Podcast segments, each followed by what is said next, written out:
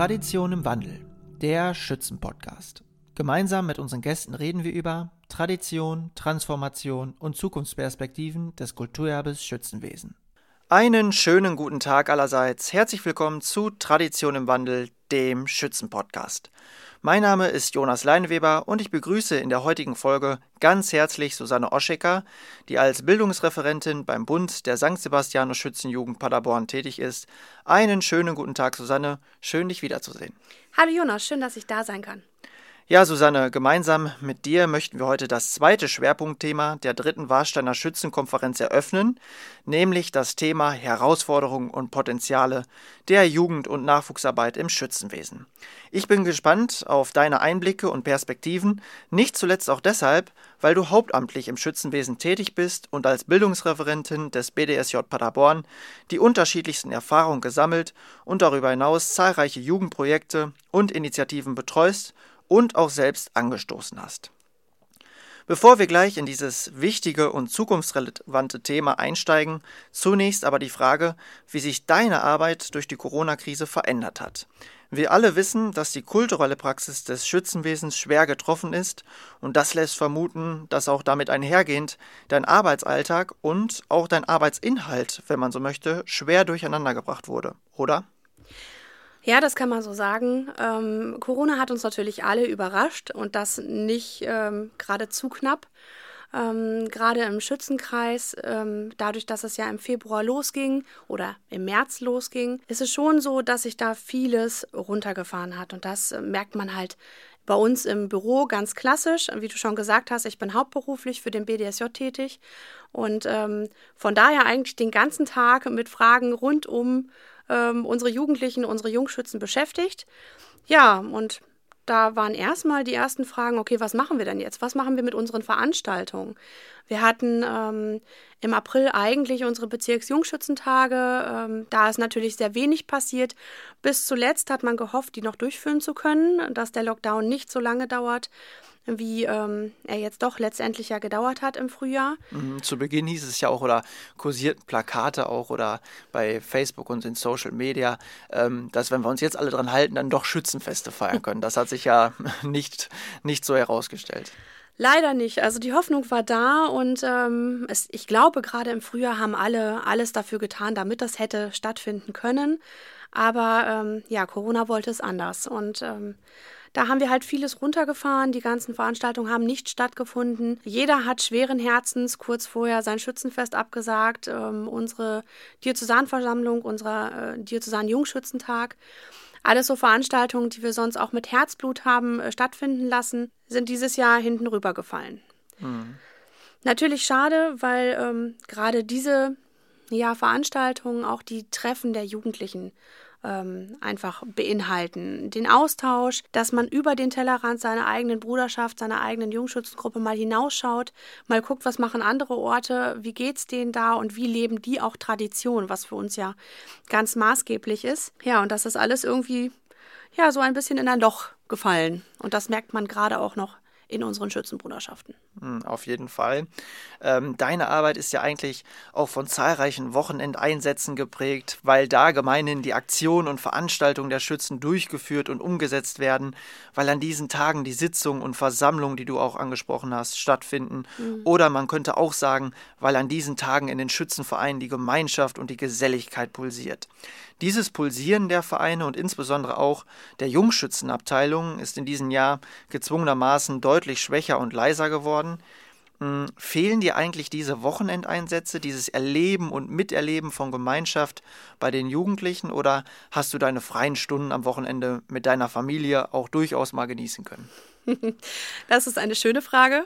Ähm, ja, auf der einen Seite ähm, habe ich das als Familien, als unsere Familienzeit sehr zu schätzen gelernt weil ich halt keine Abendtermine hatte. Aber ich muss sagen, äh, ich bin sehr erpicht darauf und ich lege sehr viel Wert darauf, Kontakt zu unseren Jugendlichen zu haben und fühle mich da auch sehr, sehr wohl. Also wer mich kennt ähm, und im Schützenkreisen auch schon öfters erlebt hat, weiß, dass ich da auch mit Herzblut dabei bin. Das ist nicht nur ein Job. Das war dieses Jahr natürlich echt wenig und das habe ich schon sehr vermisst. Man merkt, die Kommunikation lässt nach, man merkt, man kriegt verschiedene Dinge gar nicht mit, verschiedene Vorgehen oder ähm, Sachen, die halt einfach vor Ort auch passieren. Es ist alles ruhiger geworden und das äh, finde ich total erschreckend und ich hoffe, dass wir, wenn Corona irgendwann vorbei ist, ich setze das jetzt mal in Anführungsstrichen, ähm, wieder zu unserem ja, üblichen Miteinander kommen. Und da ähm, hoffe ich, dass wir den Weg finden, der dahin führt, weil ich glaube, das ist gerade noch echt ein großes Problem. Mhm. Das ist sehr interessant, was du gesagt hast, weil das bestätigen viele Gespräche. Vielleicht die ersten Wochen genießt man es mal, dass man mhm. vielleicht mal am Wochenende auch weniger zu tun hat, äh, weniger unterwegs ist. Aber nach einer gewissen Zeit, ähm, ja, vermisst man das doch sehr arg.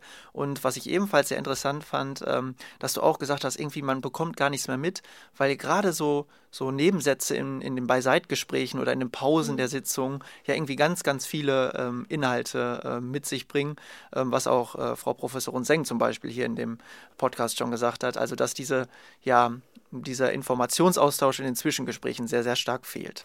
Wir haben das ja in Schützenkreisen auch ganz häufig. Ähm, es wird genannt Thekenpolitik.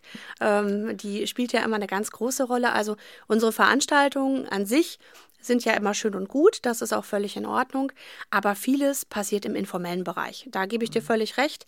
Also das, was nachher wirklich bei einem Kaltgetränk ähm, passiert, äh, nochmal durchdiskutiert wird, ähm, vielleicht auch nochmal auseinandergerupft wird, ist ähm, die Basis der guten Zusammenarbeit, die man einfach hat. Und da passiert ganz viel auch Planung für das nächste Jahr, vielleicht Planung für die, für die Jungschützengruppe, ähm, für Aktionen.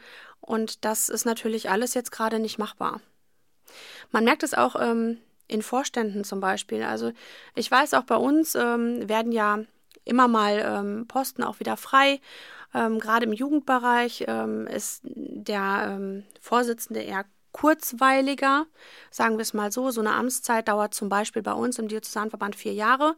Vor Ort ist es meistens auch kürzer, weil sich das, die Lebenswelt einfach verändert ähm, die Lebenswelt von Jugendlichen, die Lebenswelt äh, von ähm, jungen Erwachsenen. Mhm. Mobilität, Flexibilität, ähm, Beruf, genau. Ähm, Wohnortsituation, Familie. Ähm, Familie ja. Genau, also das alles spielt natürlich eine große Rolle. Und wenn dann Leute wegbrechen, ähm, dann braucht man wieder neue Leute. Und das ergibt sich ganz oft auch in Thekenpolitik, in Thekengesprächen, ähm, in Gesprächen, die man jetzt dieses Jahr irgendwie gar nicht hatte. Also da merken wir auch, dass ähm, auf unseren unteren Ebenen auch viel Kommunikation fehlt, weil sie einfach durch diese informellen Gespräche nicht machbar war. Mhm. Auch das Werben für das Schützenwesen, ja. das Anwerben für Vorstandstätigkeiten, ähm, ja, ist da sicherlich sehr stark von betroffen. Ja. Ähm, auch wenn wir das Thema Corona ja eigentlich in dieser Folge mal etwas hinter uns lassen und nach vorne blicken möchten, vielleicht noch eine letzte Frage dazu. Ähm, wie sind aus deiner Sicht insbesondere die Jungschützenabteilungen ähm, mit der Pandemie bisher umgegangen? Hattest du den Eindruck, ähm, dass die vielleicht variabler und flexibler bei der Ausgestaltung von Alternativprogrammen waren, weil sie vielleicht auch mehr Skills im Bereich des Digitalen haben? Oder waren die Jungschützen zunächst ebenso verunsichert und auch vielleicht ein bisschen versteinert wie die älteren Schützen? Also wir merken das ähm, im Jugendbereich schon äh, sehr gut, dass ähm, natürlich Jugendliche mit der digitalen Welt total vertraut sind.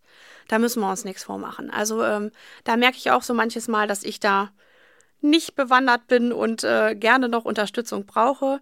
Und man merkt, die haben sich ihren Weg gesucht. Ähm, wir hatten mehrere Ferienlager, die im Sommer hätten stattfinden sollen. Da sind dann digitale Ferienlager draus geworden oder Tagesveranstaltungen, die natürlich den Hygieneanforderungen entsprochen haben. Ähm, also da sind Jugendliche schon sehr, sehr kreativ und ähm, man merkt einfach, die wollen diese Geselligkeit auch. Das, ähm, wo ich jetzt zum Beispiel gesagt habe, okay, Familienzeit ist mir gut und wichtig gewesen, da sagen die, ja, aber was ist mit meinen Kumpels? Was ist mit denen, mit denen ich mich sonst treffe? Und was passiert da gerade mit uns? Und da haben die ganz viele Wege gefunden. Also egal, welches Videokonferenztool wir ähm, als Professionelle jetzt auch kennen, die kennen mit Sicherheit noch mal zehn Stück mehr. Mhm. Und ähm, sind da nochmal ganz anders aufgestellt, als wir es sind. Die haben auch Gruppenstunden digital gemacht oder ähm, eine Stadtrallye, eine äh, Schnitzeljagd. Also auch das äh, kann alles ähm, gut digital stattfinden. Und ähm, so haben die sich schon auch ähm, den Begebenheiten angepasst, mhm. wo wir eher so ein bisschen in ein Loch gefallen sind mhm. als aber du hast es auch angesprochen und ich finde, dadurch kann man schon einiges erklären. Gerade für die Jugendlichen im besten Jungschützenalter ist es ja jetzt eine besonders bittere Zeit. Ja. Die Bildung ist deutlich eingeschränkt, äh, in denen zum Beispiel Schulen und Universitäten zum Teil geschlossen oder nur digital zugänglich sind. Ähm, ja, die für die Jugendlichen so wichtigen Übergangsrituale wie Abschlussbälle und Abiturfeiern, die den Übergang von der einen in, der, in die andere Lebenssituation markieren und auch zelebrieren, äh, mussten ausfallen und können im Übrigen auch nicht nachgeholt werden.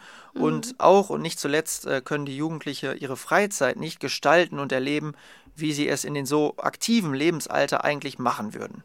Gerade die Jungschützenveranstaltungen, und du hast es auch schon gesagt, triefen ja eigentlich nur so äh, von Zusammensein, von gemeinsamen mhm. Arbeiten am und im Verein, äh, an einem bestimmten Projekt oder an einer Sozialaktion, die man gemeinsam und interaktiv mit und für eine Ortsgemeinschaft auf die Beine stellt. Hm, wie habt ihr als Jugendverband auf die Situation eigentlich reagieren können? Ähm, konntet ihr den Jugendlichen etwas unter die Arme greifen oder waren auch, auch euch schlicht und ergreifend die Hände gebunden? Ich muss sagen, auch bei uns ist ähm, schon so ein hat sich schon so ein Loch geöffnet. Ähm, auch wir waren, klar, unsere ganzen Veranstaltungen sind abgesagt worden. Ähm, wir sind medial und digital noch nicht so aufgestellt gewesen, ähm, wie es in der Situation notwendig gewesen wäre. Da wir aber angegliedert sind an einen Dachverband, an den äh, Bund der deutschen katholischen Jugend, den BDKJ, die haben natürlich andere Möglichkeiten und haben dann für die Verbände auch ähm, verschiedene Videokonferenztools, äh, verschiedene ähm, digitale Medien ähm, erschlossen, die wir natürlich auch an unsere unteren Gruppierung weitergeben. Was unser Fokus in der Zeit war, war eigentlich unsere Leute up-to-date zu halten. Also zu gucken, okay, was dürft ihr gerade, was dürft ihr nicht, ähm, wie sieht das rechtlich aus, äh, wo müsst ihr ein bisschen aufpassen, ähm, was für Möglichkeiten habt ihr gerade, Jugendarbeit vor Ort zu machen. Und ähm, da, ähm, glaube ich, sind die selber fit genug geworden oder fit genug gewesen, ähm, dass das gut geklappt hat. Und ähm, wir da zumindest durch den ersten Sommer gut durchgekommen sind. Ich hoffe, dass es keinen zweiten Sommer gibt, der so wird. Mhm. Und ich glaube, das hoffen viele. Aber ähm, ja, mal abwarten. Ja, aber sehr interessant, was du sagst, weil das muss man auch ähm, immer, finde ich, im Hinterkopf haben, dass Vereine natürlich noch viel flexibler sind als Verbände, weil mhm. Verbände versuchen natürlich, ähm, ja, alle Vereine abzuholen und alle Vereine, alle Interessen abzudecken. Und ein einzelner Verein kann natürlich viel variabler und flexibler reagieren und auch ein Alternativprogramm vielleicht ausgestalten, während im Verband das einfach nicht so schnell gelingen kann. Also es meint man auch in der Kommunikation mit Verbänden, dass einfach immer nochmal geprüft werden muss, können wir das Statement jetzt rausgeben, nicht, dass wir Verein XY damit auf, auf den äh, Füßen stehen oder äh, mhm. irgendwie in so einer Form. Also äh, das merkt man schon durchaus. Äh, ja, Susanne, gleich mehr zu diesem Thema, äh, aber zuvor äh, möchte ich auch dich und deinen Werdegang den Hörerinnen und Hörern vorstellen. Du bist äh, 1984 in Salzgotten im Kreis Paderborn geboren, in Salzgotten-Scharmede aufgewachsen, hast an der Universität Paderborn Pädagogik studiert und bist dann als Bildungsreferentin beim BDSJ angefangen. Ähm, ja, stellt sich die Frage, wie kam es eigentlich dazu?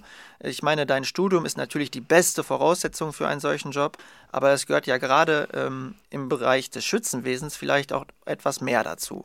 Man muss zumindest, ähm, mal würde ich behaupten, eine gewisse Kenne über die Beschaffenheit der Kulturform haben.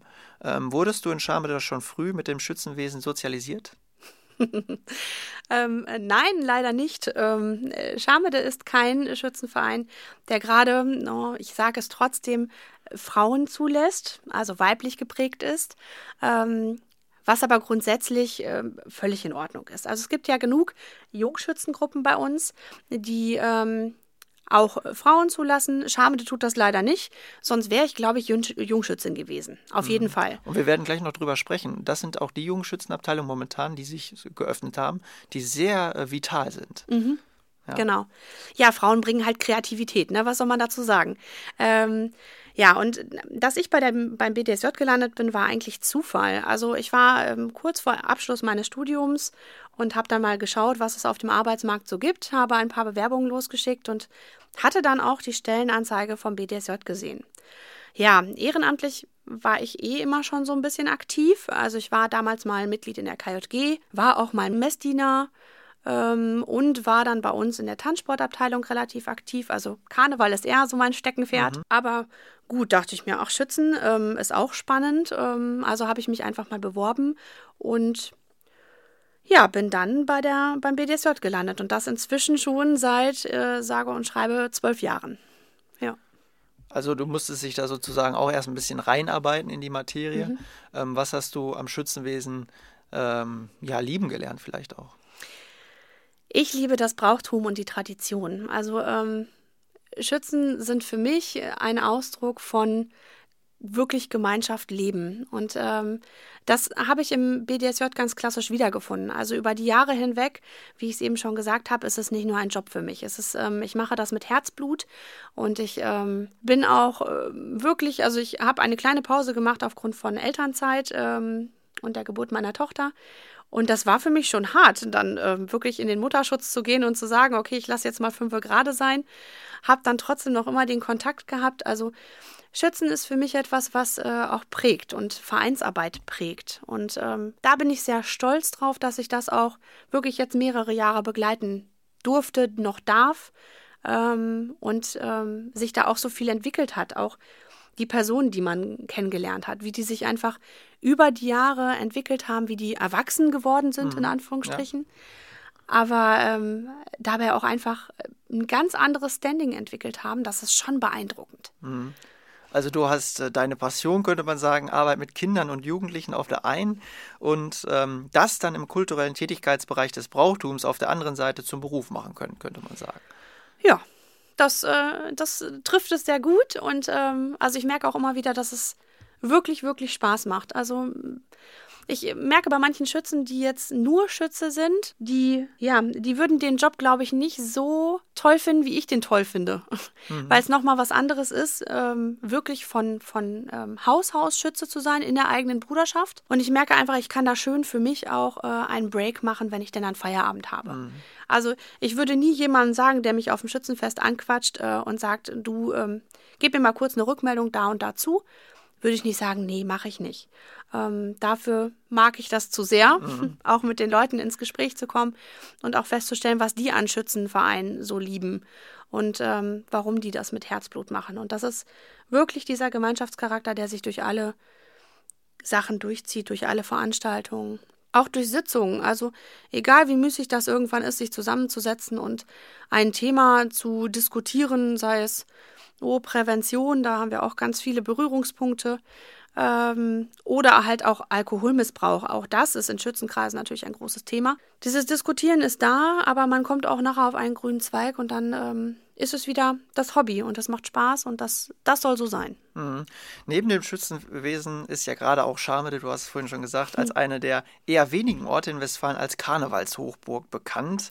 Ähm, du bist ja auch Jeckin ähm, ja. und ähm, lebst den von vielen Menschen in Nordrhein-Westfalen so stringent verfolgten Gegensatz Karneval versus Schützenwesen. Also wer das eine liebt, hält von dem anderen eher wenig. Äh, diesen Gegensatz äh, hältst du ja nicht aufrecht. Du vereinst ihn vielmehr in deiner Person.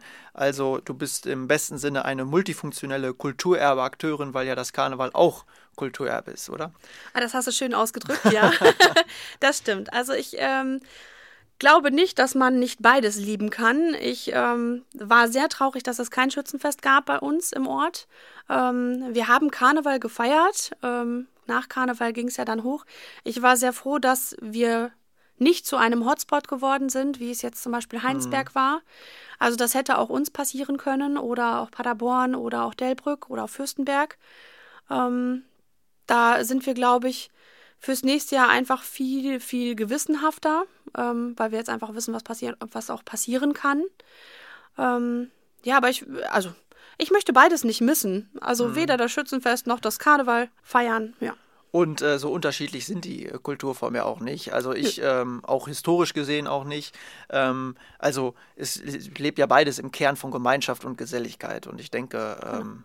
Also man sieht es ja an dir, es geht durchaus beides und es geht auch beides äh, gut zusammen. Ähm, aber zurück zu unserem Schwerpunktthema äh, der Jugendarbeit im Schützenwesen. Ähm, du bist, äh, wie du selbst schon gesagt hast, schon einige Jahre für den BDSJ tätig und vielleicht erklären wir den Hörerinnen und Hörern, die mit euch als Organisation bisher noch nicht in Berührung gekommen sind, wer ihr eigentlich seid, an welchen größeren Organisationen und Institutionen ihr angeschlossen seid und worin eure Ziele bestehen. Also grundsätzlich kann man ja erst einmal sagen, dass der BDSJ eine Jugendorganisation innerhalb eines größeren Verbandes ist, oder? Genau, also wir sind der Bund der St. Sebastianus Schützenjugend im Erzbistum Paderborn und damit angehörig äh, an den BHDS, den Bund der historischen deutschen Schützenbruderschaften. Das ist unsere quasi Erwachseneninstitution ähm, und wir sind der Jugendbereich bis zum Alter von 24 Jahren. Ähm, wir haben über 7000 Mitglieder als Jugendorganisation, sind damit in Paderborn sehr, sehr gut vertreten.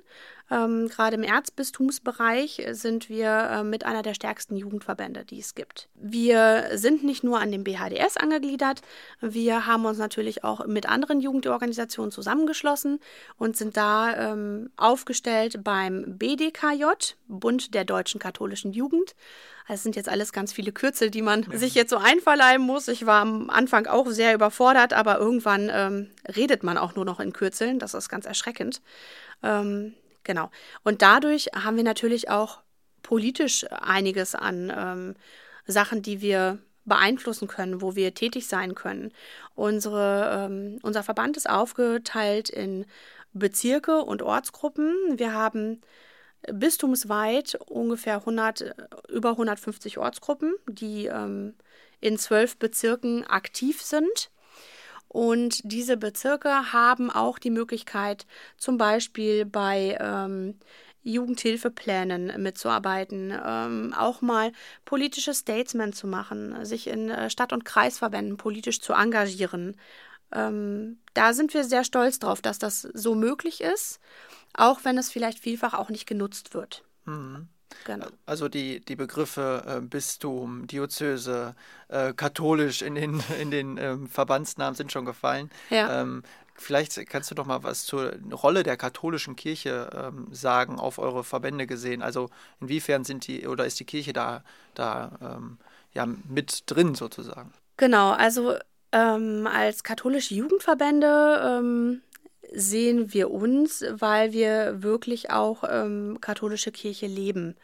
Ähm, wir sind da sehr stark ähm, angekoppelt an das Erzbistum, sei es über Fördermittel, sei es über auch Vorlagen. Ne? Also es gibt für das komplette Erzbistum, für die Jugendorganisationen gibt es Ausbildungsstandards als Beispiel, ähm, die wir als äh, katholische Jugendverbände alle vertreten und unterstützen. Das ähm, macht es schon einfacher, wirklich bistumsweit eine gute fundierte Ausbildung zu bieten mhm. ähm, und da an einer, an einer Schnur zu ziehen. Ähm, wir sind auch in den ähm, Dekanaten zum Beispiel unterwegs. Auch da gibt es Möglichkeiten, ähm, zum Beispiel Aus- und Fortbildung zu nutzen. Und auch die halten sich an die gleichen Standards, an die gleichen Ausbildungsstandards. Also das ist schon, Kirche bietet ein gutes, großes Netzwerk, was wir nutzen und was für uns auch wichtig ist. Und natürlich ganz klassisch ähm, unsere Traditionen und Brauchtümer vor Ort. Also die Begleitung der Prozession zum äh, Bruderschaftsheiligen. Ähm, bei uns ist es zum Beispiel St. Petrus und Paulus. Ähm, da gibt es immer eine Prozession, die wird begleitet von den Schützen. Das kommt natürlich nicht von irgendwo her, das ist gewachsen, eine gewachsene Tradition von ganz, ganz früher, wo es die Bürger, äh, Bürgerwehr gab im Ort. Und da ähm, haben sich ja Schützenbruderschaften so ein bisschen draus entwickelt. Und ja, das ist, glaube ich, noch so das Fundament, ähm, wo man ja auch als Gemeinde ganz viel funktioniert hat, wo die Gemeinde einfach viel organisiert hat und sich da viel abgespielt hat.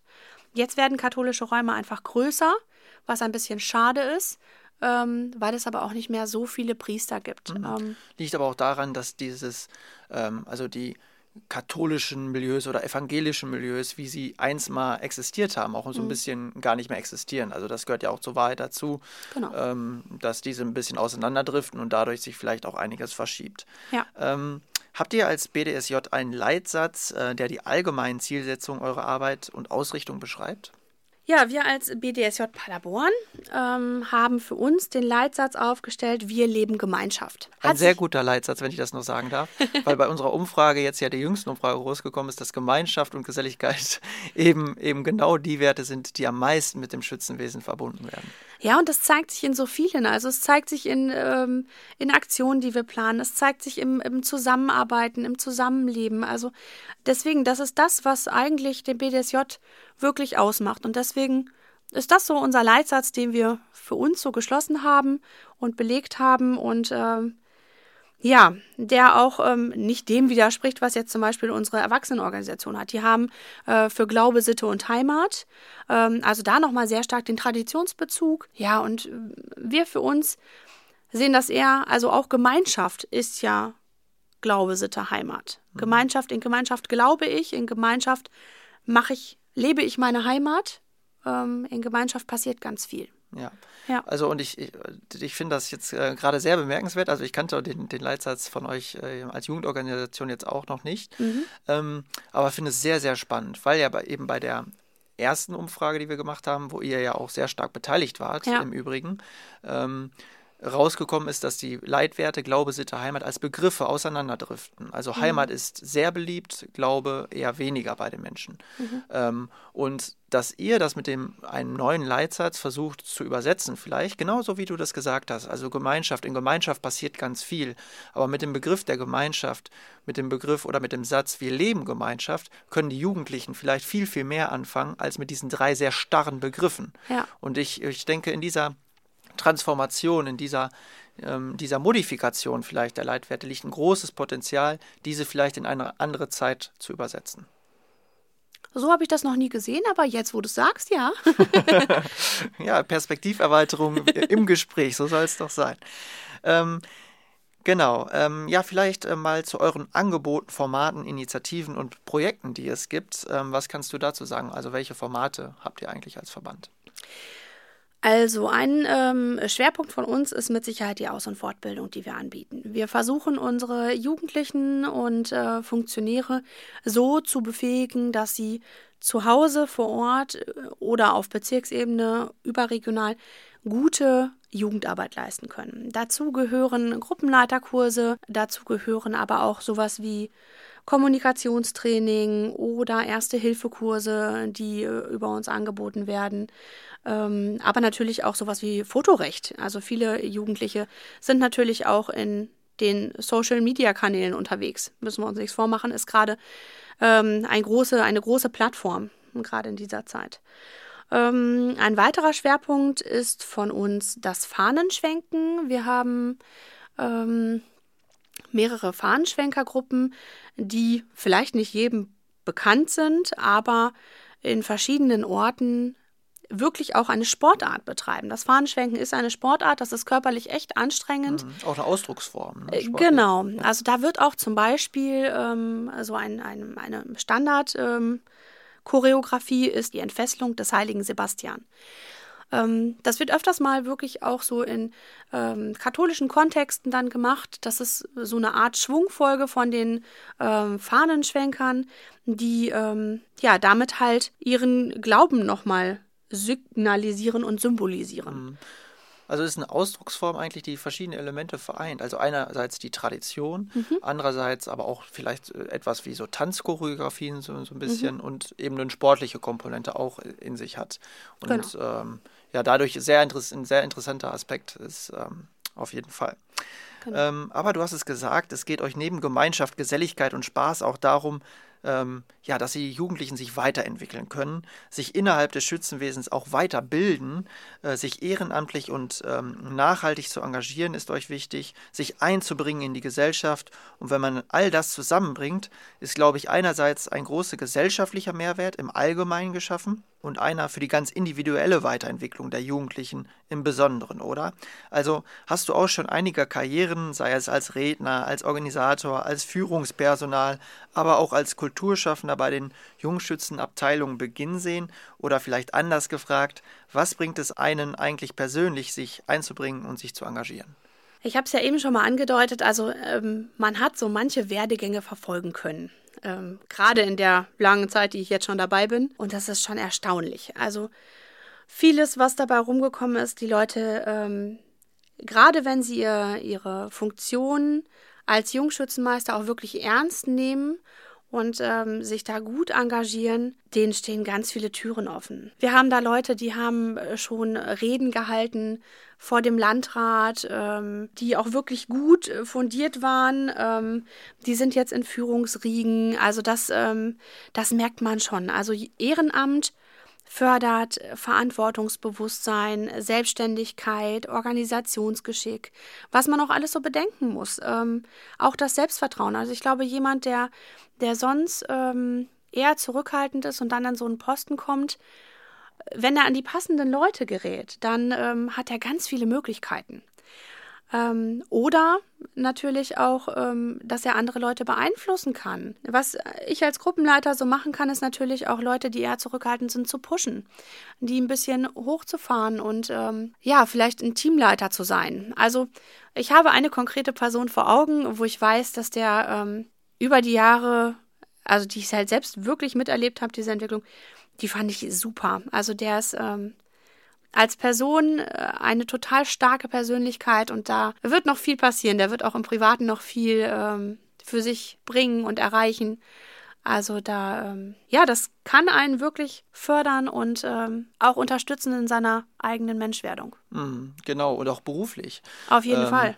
Also ich muss immer an die erste ähm, Vorlesung in meinem Geschichtsstudium denken, wo ein ähm, also ähm, Professor in der ersten Sitzung gleich gesagt hat, er erkennt Leute sofort, die ein Ehrenamt ausüben und sich in Vereinen engagieren ähm, oder kann die unterscheiden von denjenigen, die es nicht tun. Alleine wie sie sich vorstellen, alleine okay. wie sie ähm, ja, Referate ähm, halten, wie sie auftreten, wie sie in die Sprechstunde kommen, viel verbindlicher, viel professioneller vielleicht auch, mhm. weil sie das eben ähm, gelernt haben im ehrenamtlichen Bereich. Und irgendwie diesen Satz, den werde ich nie vergessen, weil ich ähm, es ja selber jetzt auch schon äh, miterleben durfte, dass da sehr, sehr viel dran ist, dass man sich einfach über die Jahre ähm, in dem Raum des Vereins sehr weiterentwickeln darf und ähm, da kann man ja vielleicht auch mal die Fehler machen und die werden einem verziehen, mhm. die einem dann später in, in beruflichen ähm, Werdegängen äh, nicht mehr so passieren. Und das bringt natürlich sehr, sehr viel ähm, ja, Potenzial mit sich, weil der Verein einfach ein Raum ist, wo man sich äh, ausprobieren kann, vielleicht auch. Ja, und man muss auch Fehler machen und das ist auch völlig in Ordnung so. Also es wäre ja schlimm, wenn jeder von uns perfekt auf die Welt käme. Und von daher glaube ich einfach, dass das viele Möglichkeiten bietet, wie du gerade schon sagst. Also da ähm, ist ein ganz anderes Fundament. Ich kann da eine Urkunde verleihen, ich kann da einen Orden verleihen. Das ist natürlich eine Rede, die ich dann halten muss. Da mache ich mir vorher Gedanken worüber, da mache ich mir Notizen zu und so weiter und so fort. Das ist natürlich auch Vorbereitung. Ich lerne auch für mich selber, mich zu strukturieren. Und das ähm, glaube ich schon für den Arbeitsalltag ist es auch mit maßgeblich. Also wie gesagt, alles unter der Prämisse, dass ich es auch wirklich ernst nehme. Mhm. Ähm, eine ganz besondere Veranstaltung ist sicherlich ähm, der Bundesjungschützentag, mhm. äh, den der BDSJ und somit auch der BDSJ äh, Paderborn organisiert, bei dem Jugendliche bzw. Jungschützinnen und Jungschützen auch aus ganz Deutschland zusammenkommen. 2018 ähm, hat dieser in Stukenbrock-Senne stattgefunden und weil eben die austragende Jungschützenabteilung zum BDSJ Paderborn gehört, wart ihr da auch als Veranstalter ganz besonders gefragt und wart eben auch für die Organisation mit zuständig. Vielleicht erklärst du ganz kurz, wie viele Menschen bei einem solchen Wochenende zusammenkommen und was an diesen Tagen vor Ort alles so passiert. Ja, die äh, Bundesjungschützentage 2018 äh, waren noch ein dreitägiges Event. Ähm, wir haben an dem Wochenende, also es startet immer den Freitagnachmittag und geht bis den Sonntag Spätnachmittag und ist geprägt von wirklich, ja, Zusammensein und ähm, überregional, über, ja, über das Bundesland hinaus sich mal ein bisschen auszutauschen.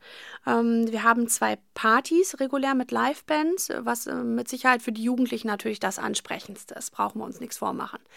Ähm, die ähm, sind da, die kommen zusammen und ähm, da kennen sich auch, also da haben sich auch schon Freundschaften über Jahre entwickelt, die sich immer wieder auf dem Bundesjungschützentag treffen und dieses, ähm, dieses Event wirklich auch feiern.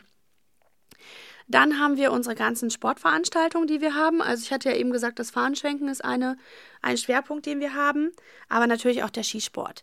Das ähm, kommt alles auch mit auf den Bundesjungschützentagen. Da werden unsere Bundesmajestäten ausgeschossen und die Bundesmeister im Fahnenschwenken gekürt. Grundsätzlich ähm, ist es immer so ein bisschen äh, abhängig davon, wo der Bundesjungschützentag genau stattfindet, wie viele Leute dann kommen. Je nachdem, wie lange die anreisen müssen, weil so eine Anreise dauert dann halt schon mal fünf, sechs Stunden für die Teilnehmer. Somit haben wir meistens Übernachtungszahlen an dem Wochenende von circa 2000 Leuten. Das ist so das Maximum. Mhm. Also in Schulen dann genau. und äh, öffentlichen Gebäuden. ja, so 2000 Jugendliche in Schulen untergebracht ähm, mit einzelnen Gruppenleitern. Das ist natürlich eine organisatorische Herausforderung. Das ist ähm, ganz klar. Also Stukenbrock-Senner hat aber auch gezeigt, wie gut das auch laufen kann. Also eine gute Zusammenarbeit mit der Kommune, die vieles ermöglicht hat, ähm, wo wir aber auch sagen müssen, okay, man muss es einfach gut strukturieren. Man muss gucken, wie läuft das mit den Zimmerübergaben. Man muss eine Kaution verlangen, ist klar. Jede Schulklasse, wenn man uns jetzt sich jetzt den Schulunterricht anguckt, da sind diese tollen Whiteboards, da ist ganz viel Technik im Hintergrund, was es früher halt einfach noch nicht gab. So, das muss alles abgesichert sein. Ähm, was für Hausordnungen gibt es? Also was für eine Hausregel? Wann ist Nachtruhe?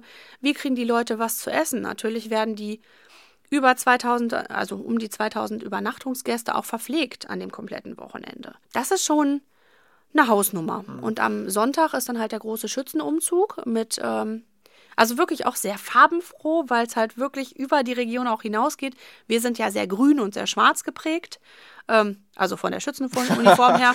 politisch vielleicht auch. so, ähm, aber äh, da kommt dann auch Blau hinzu oder eine rote Uniform oder also das ist schon ähm, schön zu sehen und auch sehr vielfältig. Mhm. Ja. Ähm, und äh, also all die Fragen, die du gerade aufgeworfen hast, die es organisatorisch mit sich bringt, mhm. sind natürlich auch sehr entscheidend für die Ortsgruppe vor Ort, die sich ja. dafür entschieden hat, ähm, ja, diese, diese Herausforderung ähm, sich auch zuzutrauen und äh, zu bewältigen. Ähm, gerade die Jungschützen aus äh, Stukenburg-Senne sind eine richtig starke Gemeinschaft ja. und auch eine sehr vitale und wenn man so will, leistungsstarke und kreative Truppe. Ich meine, anders kann man so eine Veranstaltung gar nicht auf die Beine stellen. Und man muss auch sagen, äh, die Jungschützenabteilung in Stukenburg-Senne lebt richtig stark davon, dass dort eben nicht nur Männer, sondern gleichermaßen Frauen als junge Erwachsene Mitglied sind und die Truppe ähm, somit viel heterogener als andere sind und unglaublich vielfältig und breit aufgestellt ist und so auch den ganzen Ort und das kulturelle Angebot ähm, dort bereichern. Ähm, würdest du auch sagen, dass die Truppe ein wirklich gutes Beispiel für Integration, Partizipation und aber auch äh, Emanzipation im Schützenwesen ist? Auf jeden Fall. Also ähm, ohne die Jungschützen und die Schützen von Stukenbrock-Senne wäre der Bundesjungschützentag 2018 so nicht abgelaufen. Also da war so viel Engagement und Kreativität aus den unterschiedlichsten Reihen. Also ich habe auch schon viele Bundesjungschützentage erlebt, wo eher die Erwachs der Erwachsenenverband ja. an vorderster mhm. Front steht, weil es einfach viel Verantwortung ist, die damit einhergeht. Das war in Stukenbrock-Senne ähm, sehr durchmischt und das war total wertvoll für die Veranstaltung, weil da waren Jugendliche, die haben gesagt, was sie toll fänden und daraus haben sich dann Rahmenprogramme ergeben, die andere Jugendliche gut finden. Ähm, wir haben da eine sehr starke Jungschützin, die im Bereich Gottesdienst und Spirituelles total engagiert ist. Die hat auch damals schon ähm, einen Gottesdienst geplant, wo der Erzbischof dabei war. Ähm, also die, die haben da sehr viele Leute, die in ihrem Metiers total gut sind und sich gegenseitig das Wort finde ich immer ein bisschen unglücklich, aber es trifft eigentlich zu befruchten. Mhm. Ähm, und das äh, ist total gut. Also Stukenbrock-Senne ist ein, ja, wirklich ein Präsenzbeispiel für ähm, gute Zusammenarbeit und wie Schützenwesen auch wirklich zwischen jung und alt, aber auch zwischen den Geschlechtern gelebt werden kann. Und das ähm, kann sich jede Bruderschaft nur angucken. Also die haben das schon gut auf der Kette und sehr gut umgesetzt. Ja, also den, den, den kleinen äh, Appell nehmen wir hier ähm, durchaus auf. Und also mir ist es auch aufgefallen, in Schöning, äh, eine Ortschaft, äh, eine Jungschützenabteilung im Kreis Paderborn, also mhm. die mit, äh, somit ebenfalls in eurem äh, Verbandsgebiet äh, liegt und die ich meine letztes oder vorletztes Jahr den Diözesan-Jungschützentag, mhm. also auch eine große Veranstaltung auf die Beine gestellt haben. Ähm, dort ist das im Übrigen auch so. Also die haben auch diese durchmischte Mitgliederstruktur und haben auch eine sehr vitale und erfolgreiche Abteilung.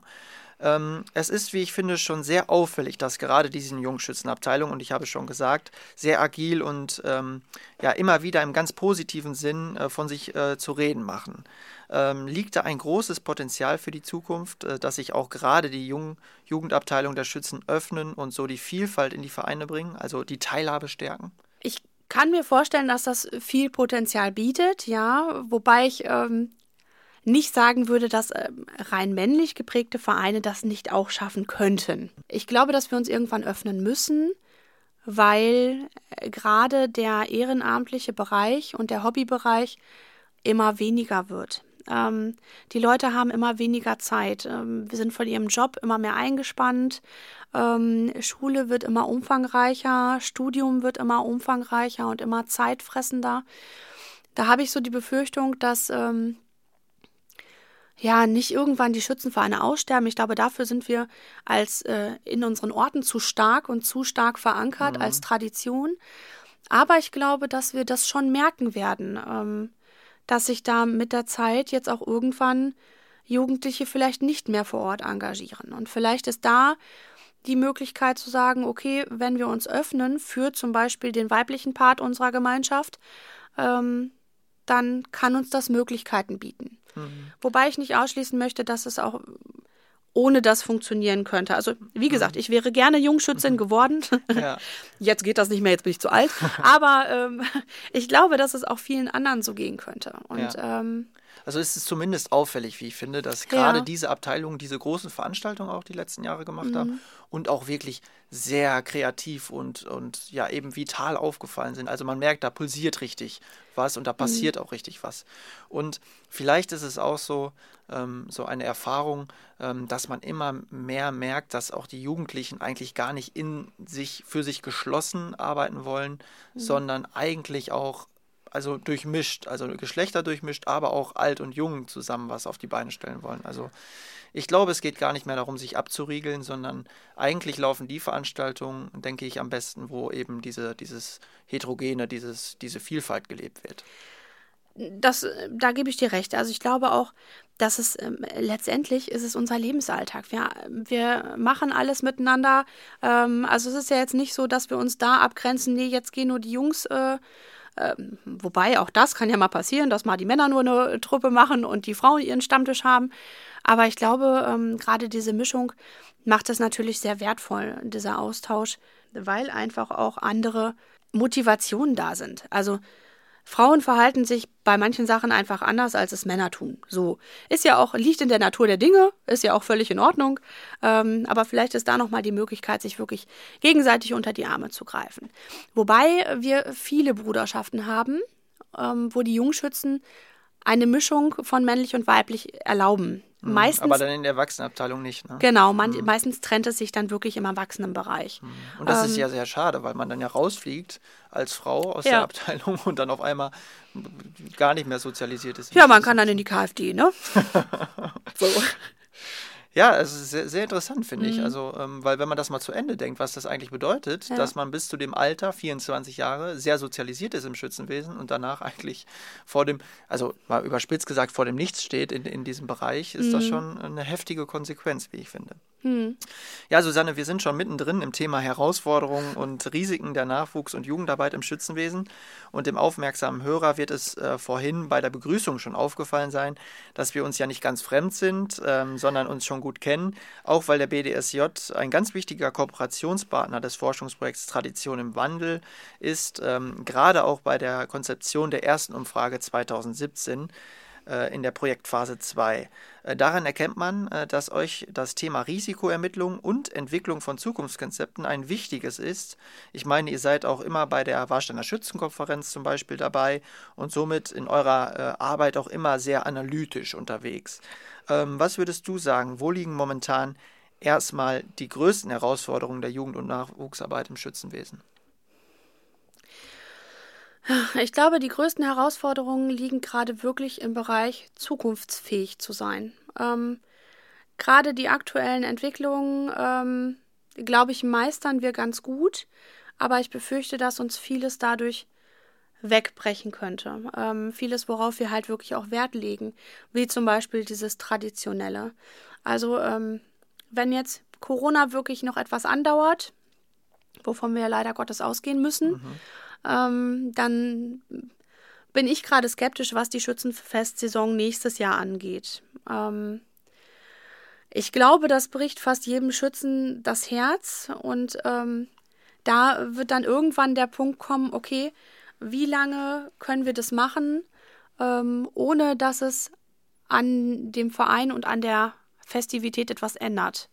Und äh, Schützenverein und Schützen und Schützenbruderschaften sind ja nicht nur Schützenfest. Die sind ja so viel mehr. Die sind auch ganzjährig. Eigentlich. Ganzjährig, genau, karitativ, ähm, äh, wirklich auch im Ort äh, fest verankert. Und da kann es natürlich passieren, dass das irgendwann ja hinten rüberfällt. Ich hoffe das nicht. Hm. Aber ich glaube, da müssen wir ganz äh, arg aufpassen, dass dem nicht so ist. Das, das ist ja auch eine Befürchtung, ähm, die bei unserer jüngsten Umfrage wirklich zum Ausdruck mhm. kommt, dass wenn die, das Pandemiegeschehen anhält, mhm. dass dann wirklich viele auch sogar, also mehr als die Hälfte sogar sagt, dann könnte es wirklich existenzbedrohend für den Verein ja. sein.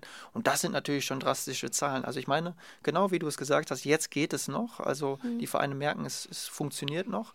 Aber wenn es nächstes und übernächstes Jahr auch dazu kommen sollte, dass Veranstaltungen ausfallen, wo ja eben Werbung gemacht wird für die Kulturform, dann wird es, glaube ich, wirklich sehr, sehr schwer für die Zukunft. Und ich glaube, da ist einfach das, wo wir ansetzen müssen. Wir müssen jetzt gucken, was können wir machen, damit das nicht passiert.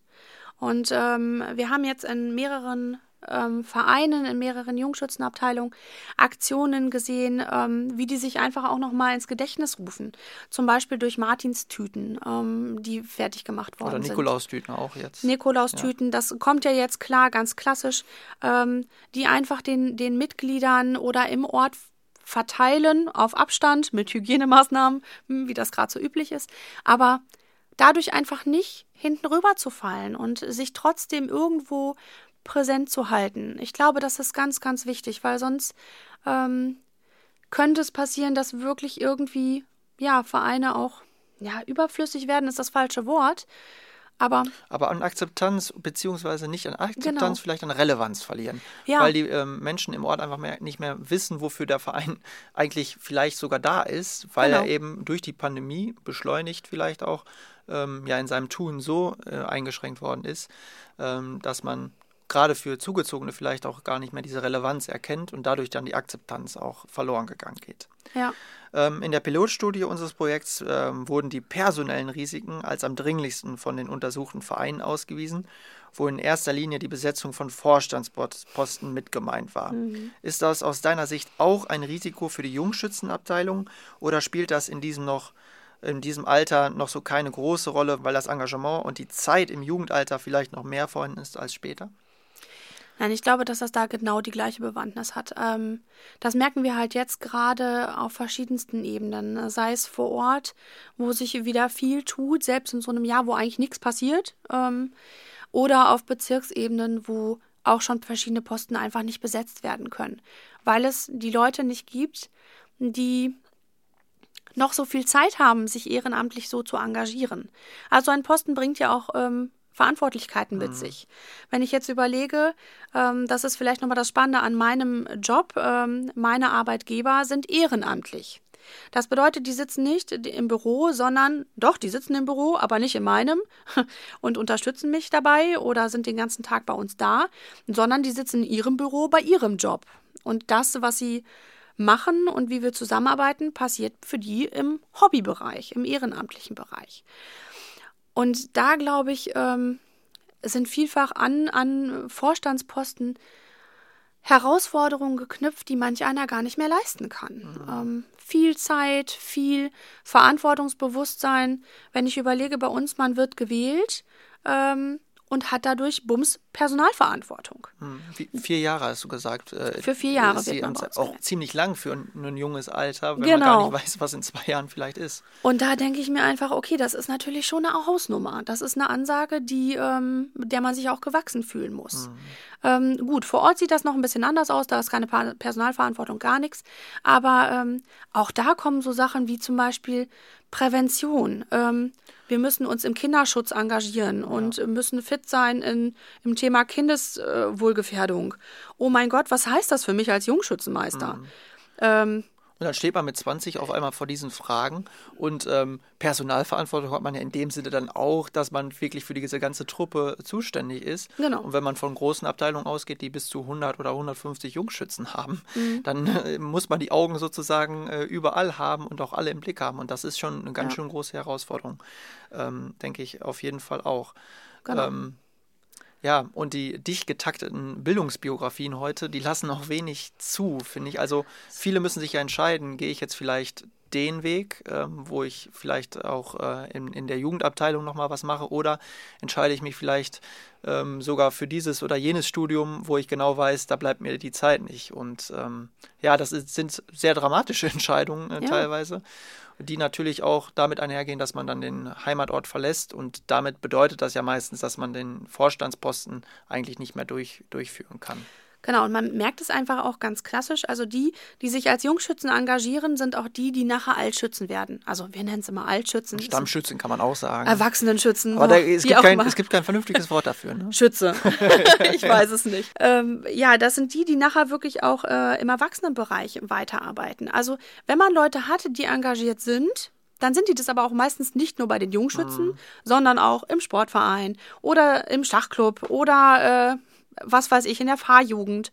Ähm, die sind nicht nur in einem Verein. Also es gibt viele vor Ort, viele Jugendliche, die sind total engagiert, total gut und ähm, wertvoll für die Gemeinschaft, aber machen dann einfach zu viel. Sind mhm. vielleicht auch noch in der Feuerwehr. Ja. Und dann, ähm, ja, bauscht sich das so auf und die wollen ja auch ein Leben haben. Die wollen auch irgendwann mal zu Hause sitzen und äh, ein Buch lesen. Hm. Oder nur mit der Oma eine Tasse Tee trinken. Ja, hm. ja. Jetzt gerade unter Abstand ähm, und mit Maske, aber gut, auch das ähm, ist wertvoll und dafür ist manchmal die Zeit gar nicht mehr da. Ja. Und dann würde ich mir als Jugendlicher schon überlegen, okay, wo setze ich Prioritäten? Ne? Mhm. Und äh, ich meine, du kennst es ja bei dir auch, du warst auch mal Jungschützenmeister. Ähm, auch da ähm, ist irgendwann die Frage, wie geht's weiter? Und suche ich dann einen Nachfolger, Manch einer tut das schon gar nicht mehr und äh, sagt dann einfach, okay, ich kann es gerade nicht mehr, äh, ich will nicht mehr, ich gebe mein Amt auf. Ähm, ja, und dann findet man einen neuen. Und dann bleibt es meist in Erwachsenenhand und dann ist es ein bisschen schade ähm, um die Erfahrung, die man auch einfach sammeln könnte im Jugendbereich. Ja, und ähm, ein Problem, äh, was daran sehr geknüpft ist, wie ich finde, ist ähm, das des Übergangsalters, also mhm. von der Jungschützenabteilung in die Erwachsenenabteilung dann, wenn man so möchte. Ähm, bei unseren Vereinsworkshops haben zahlreiche Vereine auch bestätigt, dass gerade in diesem Übergangsalter von den Jungschützen zu den Stammschützen, sagen wir mal, ähm, sehr viel Energie, viel Engagement und somit auch viel Potenzial verloren geht. Ähm, viele Vereine haben immer größere Probleme mit diesem Übergang. Mhm. Ähm, und es ist nicht selten, dass ein sehr aktiver und engagierter Jungschütze später im Verein gar nicht mehr auftaucht, ähm, weil es Beruf, Wohnort oder auch die Familiensituation gar nicht mehr hergeben. Ähm, ein Verein, den wir euch nächste Woche vorstellen werden, hat im Übrigen genau diese Problemstellung bei einem unserer Vereinsworkshops mal in den Blick genommen und dazu auch ein Zukunftskonzept entwickelt. Glaubst du auch, dass da viel Potenzial verloren geht? Und wenn ja, wie könnte man da entgegensteuern? Ja, das glaube ich auch, dass da ähm, das Potenzial wirklich auch hinten rüberfällt, weil die Jugendlichen da teilweise gar nicht gesehen werden. Ähm, ich merke, dass gerade im, im Stammschützenbereich gibt es halt Strukturen, die über Jahre hinweg gut funktionieren, was ja auch gut und richtig ist, äh, möchte ich auch gar nicht bezweifeln. Aber ähm, da frischen Wind reinzulassen und zuzulassen, das glaube ich, ist der Schritt, der da meistens fehlt. Vielleicht manchmal auch gar nicht extra, mhm. sondern man hat den Blick da gar nicht für, dass jetzt vielleicht ähm, ja, dieser, dieser Jungschützenkreis aus diesem, dieser Abteilung herausfällt, ja. weil sie das Altersgrenze überschritten haben, aber dann nicht auf dem Blick in, im Blick haben, dass die jetzt eigentlich in die, die Erwachsenenabteilung übergehen würden. Genau, also das einfach zu nutzen, was da ist, das Potenzial auch einfach zu sehen. Und ich glaube, da müssen wir ähm, den Blick für öffnen. Ähm, äh, gerade als, ja, vielleicht als Stammschützen, vielleicht aber auch als Jungschützen, sich da mehr in den Vordergrund zu stellen und zu sagen, hallo, wir können. Und wir haben es gut gemacht. Ähm, wie zum Beispiel diesen ähm, Bundesjungschützentag in Stukenborg-Senne. Ähm, das war eine mega Veranstaltung, die wirklich, wirklich gut gelaufen ist, die in Presse, in Politik wirklich auch gut rübergekommen ist und ähm, ja, das muss man sich einfach in, in Hinterkopf rufen und man muss sagen, okay, wir als Jungschützen, wir leisten eine Runde und wir leisten viel. Wie kann es sein, dass, dass wir dann irgendwann hinten rüberfallen? Also klar gibt es immer auch die Leute, die mitlaufen.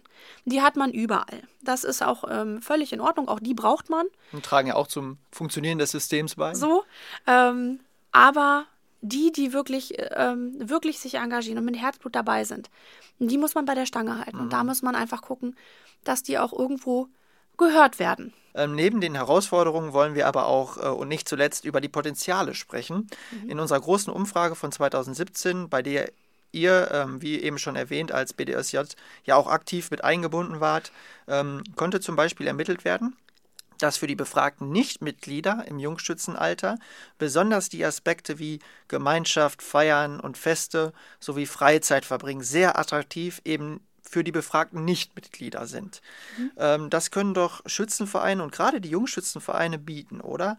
Also, wie müssen die Angebote der Jungschützen beschaffen sein, dass genau diese Aspekte sehr stark transportiert werden können und auch zeitgemäß, kreativ und interaktiv vermittelt werden können?